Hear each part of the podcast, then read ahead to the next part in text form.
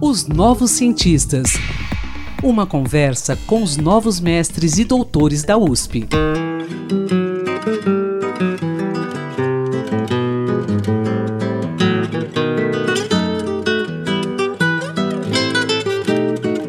Olá, bom dia. Estamos começando mais um podcast Os Novos Cientistas aqui pela sua Rádio USP.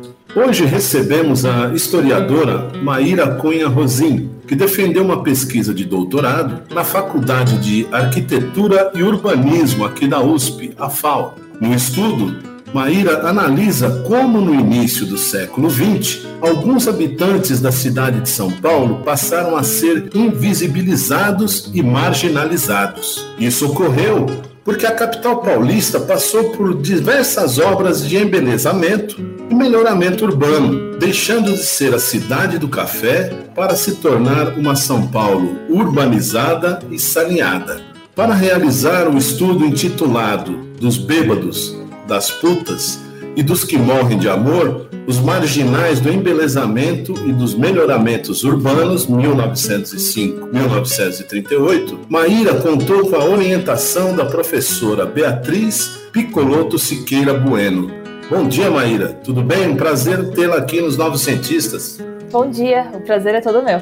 Eu quero que você conte, então, para a gente começar o nosso bate-papo aqui, eu quero que você conte para o nosso ouvinte o que, o que a levou a, a empreender essa pesquisa e conte-nos como foi realizado esse seu estudo. Essa pesquisa, na verdade, ela, é, ela dá continuidade ao meu mestrado, que foi realizado na FEFELESH, sob orientação da professora Maria Odila Leite da Silva Dias. E depois é, eu acabei indo para a FAO porque era um campo melhor para desenvolver porque esse estudo tinha uma relação mais direta com a história do urbanismo. Essa pesquisa ela foi feita substancialmente no arquivo do Tribunal de Justiça do Estado de São Paulo, onde eu coletei cerca de 400 processos crime, que depois eu dividi entre os três capítulos, né, dos bêbados, das putas e dos que morrem de amor, com uhum. outras fontes associadas de outros arquivos da cidade, também de hemerotecas digitais, como a Biblioteca Nacional.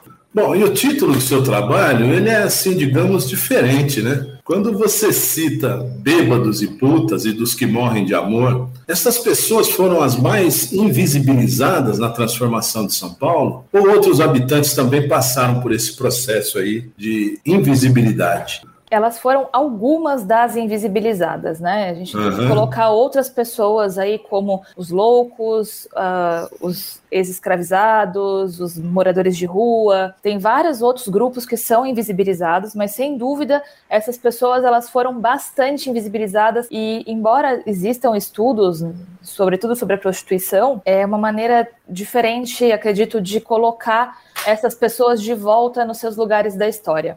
Agora, Maíra, esse período que você estudou, de 1905 a 1938, foi o auge da transformação na, da cidade? E eu queria também saber o seguinte: se esse fenômeno ainda perdurou por mais tempo. Esse é um recorte temporal, né? Porque, como é um estudo voltado para a história, eu, eu escolhi esse recorte para que pudesse fazer uma investigação melhor sobre ele. E 1905 é um ano emblemático, porque acontece a demolição da igreja da, de Nossa Senhora do Rosário dos Homens Pretos, ficava na Avenida São João, e 1938 é quando Mário de Andrade publica o relatório dos divertimentos públicos. Mas depois disso, com certeza as transformações e remodelações urbanas continuaram. É, muito, muitas dessas transformações no período da prefeitura do Prestes Maia e elas se seguiram. Acho que São Paulo é uma cidade que nunca parou de ser remodelada, reformada, reurbanizada a partir de várias vontades dos seus governantes. Agora, é, como é que essas pessoas invisibilizadas, né, por esse progresso, digamos assim, elas se mantiveram, mesmo assim, no centro, né? Eu queria saber como. E os que não conseguiram se manter no centro, qual foi o destino deles? É, eles conseguiram sim se manter no centro. Uhum. Pelo menos até 1940, principalmente as prostitutas, depois elas passam por um outro processo e vão para uma zona de confinamento no Bom Retiro, mas elas conseguem se manter no centro. Então elas não vão a lugar nenhum, elas ficam ali no centro. É um processo de resistência com relação ao espaço, porque por mais que você remodele o espaço, que você mude a configuração, que você tente embelezar, as pessoas também fazem parte do espaço. O espaço ele não existe sem pessoas. As pessoas elas vivem o espaço, elas ocupam a cidade, então o espaço não existe sozinho. É, elas ficam e elas resistem o tempo todo a essas transformações, elas não vão a lugar nenhum, elas estão sempre ali. Bom, mas tem aqueles que conseguiram, ou melhor, que conseguiram não, me desculpe, tem aqueles que realmente deixaram o centro? Não que eu tenha identificado. Na verdade, ah, as pessoas tá. se mudam por vários aspectos, mas de deixar o centro por uma obra, por uma questão de, é, de remodelação pública, não.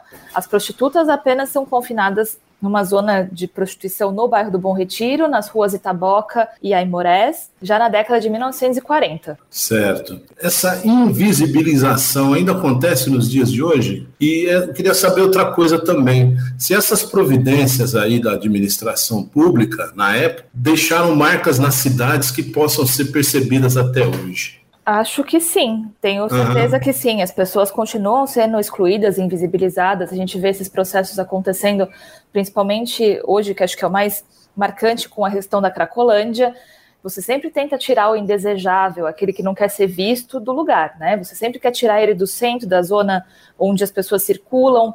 A gente tem ações completamente descabidas de pessoas tentando é, tirar os moradores de rua da rua porque eles ocupam a rua, é uma coisa super é, sem nenhum cabimento, mas elas continuam invisibilizadas, né? A gente passa e não as vê, e o poder público segue é, mantendo essa tradição de tentar expulsar as pessoas do espaço onde elas vivem sem muito se preocupar com a qualidade de vida das pessoas. Se as relações deixaram marcas, providências da administração pública, elas deixam marcas na cidade, uma vez que a gente percebe que esses processos eles continuam sendo feitos da mesma maneira, às vezes com objetivos diferentes, sobre pessoas diferentes, né, incutindo outras situações, mas eles deixam marca sim, porque é muito difícil você tirar a memória, principalmente de quem está no, nos processos de poder, nas instâncias de poder, na administração pública. Então elas deixam deixam marcas e as pessoas continuam agindo da mesma maneira, sem nenhum sucesso. Agora eu quero saber, eu tenho mais duas questões para a gente finalizar. Infelizmente, o nosso tempo é curto. Que tipos de melhoramentos urbanos foram realizados naquele período lá que, em que você estudou? E eu queria saber também que contribuições seu estudo pode trazer aí para novas pesquisas né, em arquitetura e urbanismo. Os melhoramentos urbanos, principalmente no centro, eles se referem ao alargamento da Avenida São João, a um processo de remodelação, de demolições e uma tentativa de transformar a cidade em uma cidade mais é, com padrões europeus, um, um padrão de boulevards e outras situações. Então essas remodelações urbanas elas começam na Avenida São João com a demolição de todo o lado direito da rua e depois elas vão se seguindo com ações que vão repercutir na prefeitura já do Prestes Maia, com o alargamento da Avenida Ipiranga e a construção do perímetro de irradiação do plano de avenidas, que também vai pegar as ruas Aurora, Vitória e Timbiras, que eram grandes centros de prostituição. Acho que as contribuições que meu estudo pode trazer nessas pesquisas é, são mudar um pouco a ótica do estudo urbano. Em vez de olhar da prancheta do arquiteto para a cidade, olhar de quem está na cidade para a remodelação urbana, olhar de outro ângulo, que eu chamo de olhar de baixo mudar realmente o eixo, mudar a, a, a perspectiva da arquitetura do projeto para quem está vivendo a cidade, porque, como eu disse no começo, a cidade não existe sem as pessoas. Então, eu acho que é justamente mudar esse ângulo de observação, que é o que meu estudo mais provoca nessas relações. Que maravilha! Muito obrigado, Maíra, pela sua colaboração aqui com o nosso podcast e parabéns pelo seu trabalho. Muito obrigada. Prazer foi meu em participar. Ok, um bom dia a você, Maíra, um bom dia aos ouvintes e quinta-feira que vem tem mais. Pesquisador, se você quiser falar sobre seu estudo, sua pesquisa, envie-nos um e-mail para ouvinte.usp.br. Um bom dia a todos. Pesquisas e inovações uma conversa com os novos mestres e doutores da USP, os novos cientistas.